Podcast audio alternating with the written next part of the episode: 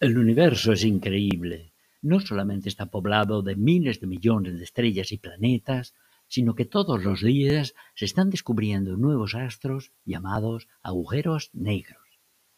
En este episodio hablaremos de los agujeros negros y veremos que en realidad no son más que el resultado de la evolución de algunos tipos de estrellas. Soy José María Sebastián, un profesor apasionado de la historia de la ciencia, una historia genial.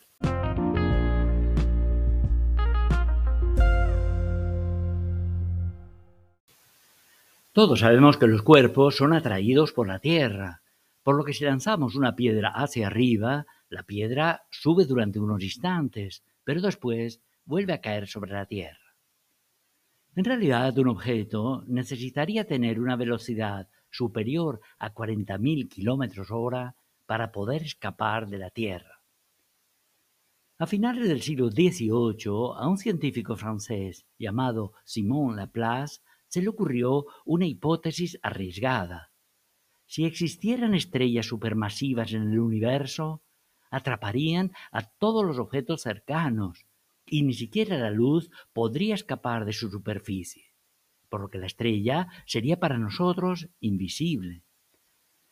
Laplace incluyó estas ideas en la primera edición de su libro Exposición del Sistema del Mundo, pero después de ser criticado por exponer ideas absurdas, decidió suprimirlas en las siguientes ediciones del libro. Pues pasó más de un siglo antes de que estas ideas geniales volvieran al mundo de la ciencia, pero esta vez volvieron para quedarse.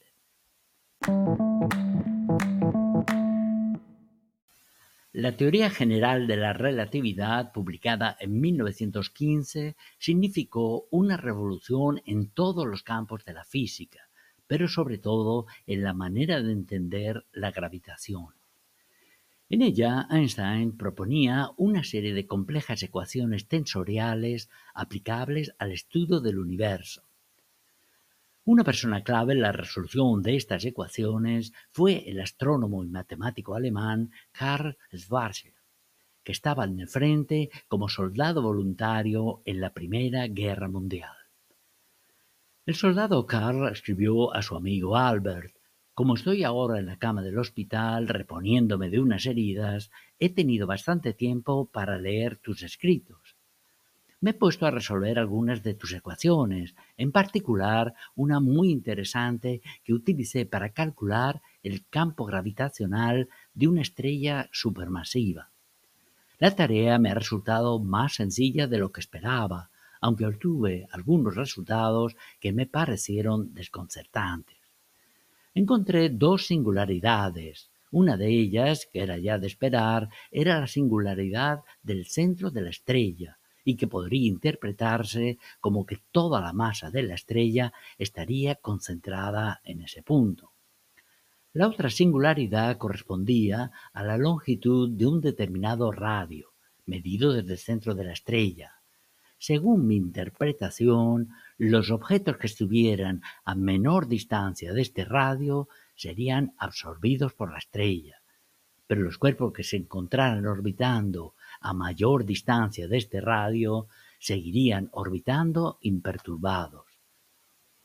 El propio Einstein felicitó a Schwarzschild al comprobar que había logrado una solución exacta y rigurosa de sus ecuaciones, aunque consideró todavía estas interpretaciones como simples conjeturas. Nadie hubiera pensado en ese momento que estas conjeturas se convertirían unos años después en una de las áreas más fascinantes del universo.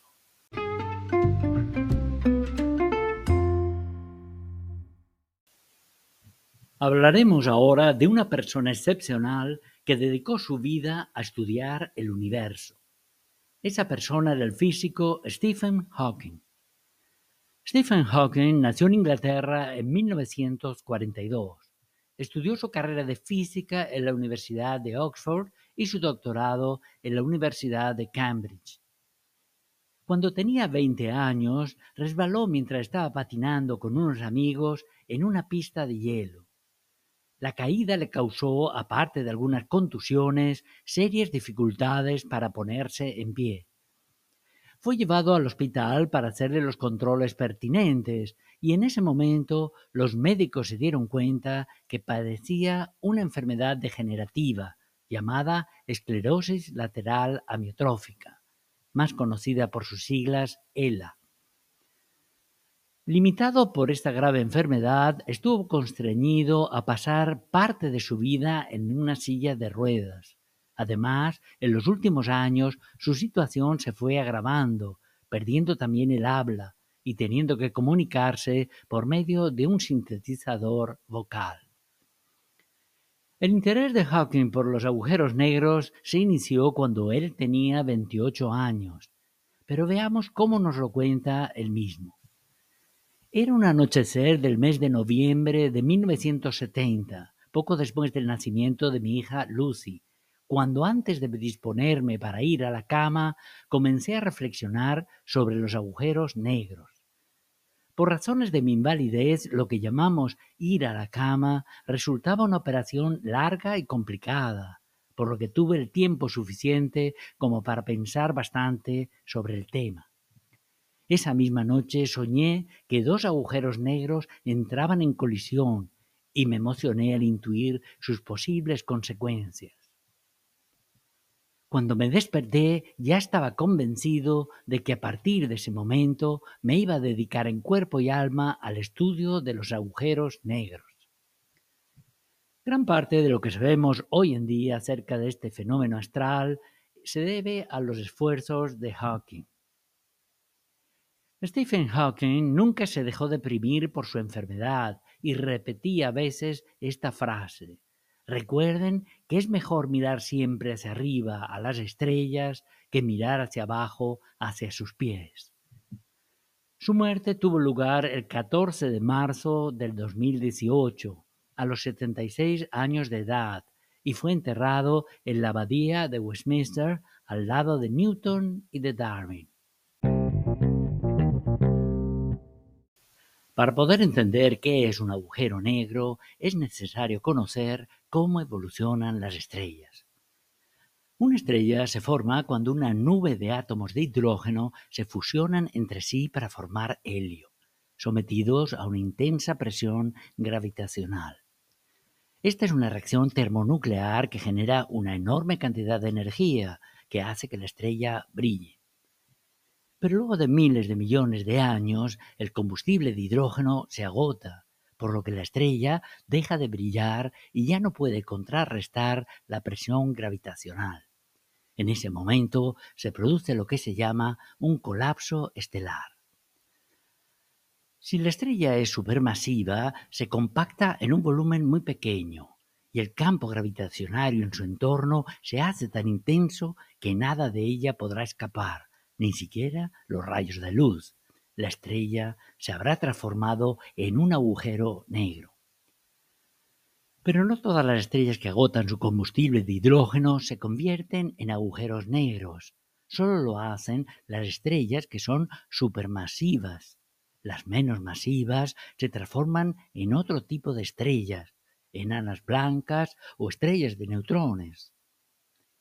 Por ejemplo, nuestra estrella preferida, el Sol, nunca se convertirá en un agujero negro, sino que cuando agote su combustible de hidrógeno terminará por transformarse en una enana blanca.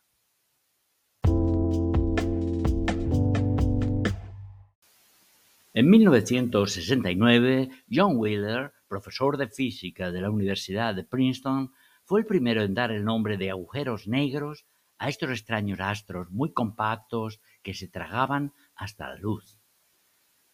Pero si los agujeros negros no podemos verlos directamente, tendremos que utilizar métodos indirectos para detectarlos.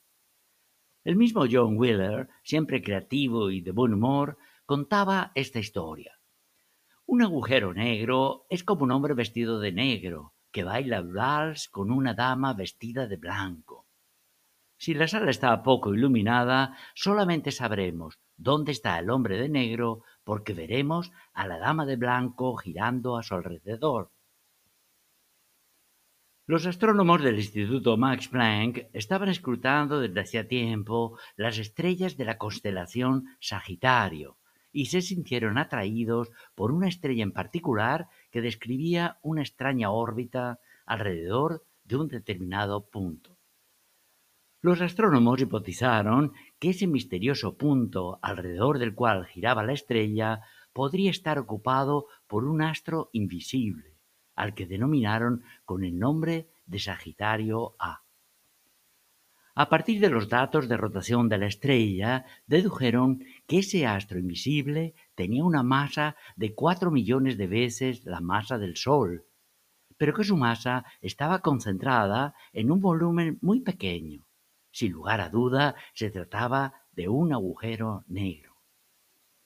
Este agujero negro en el centro de nuestra galaxia se encuentra a 27.000 años luz de distancia y está rodeado por millardos de partículas incandescentes que giran a gran velocidad a su alrededor. El 12 de mayo del 2022, los astrónomos del observatorio Max Planck develaron por primera vez la imagen del agujero negro Sagitario A. Para los que no hayan visto la imagen, les puedo contar que se trata de una especie de donut gigante de color rojizo amarillento, con un gran hueco negro central. Pues bien, ese hueco negro central del donut es precisamente el agujero negro Sagitario A.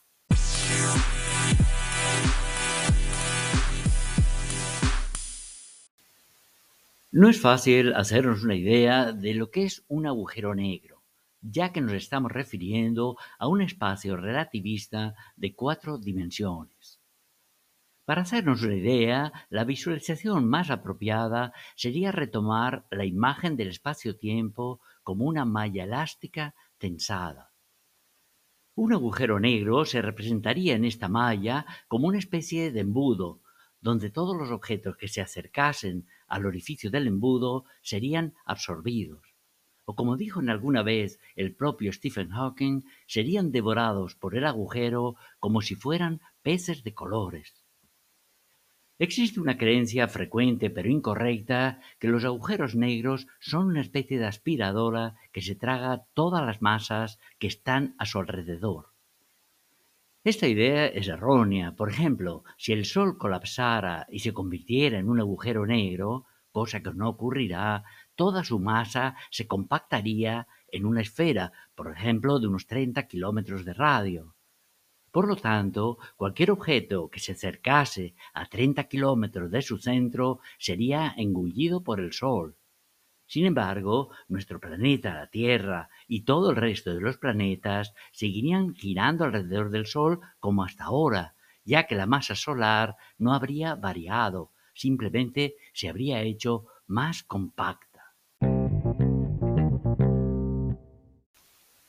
La teoría de la relatividad predecía ya la existencia de ondas gravitacionales en 1915 pero se requirieron todavía 100 años para que se desarrollase la tecnología capaz de detectarlas.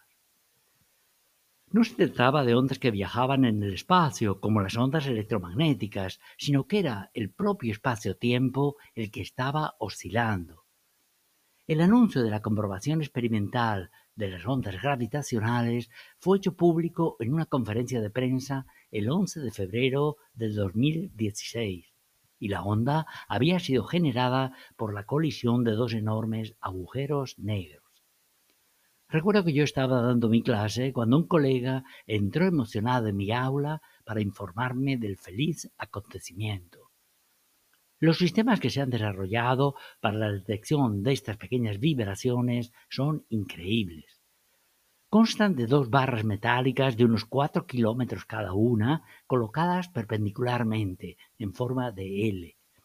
Mediante un interferómetro láser se determina en millonésimas de milímetro la variación de longitud que experimentan las barras cuando se produce una perturbación estelar. Pero el trabajo no termina aquí. Una vez detectada una onda gravitacional, comienza la tarea de averiguar dónde y cómo fue producida.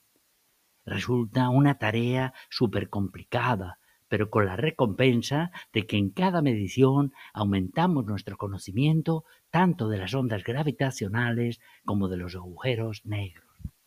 Cada año que pasa, estamos tentados a gritar con más fuerza. Einstein tenía razón. Y colorín colorado, esta historia se ha acabado.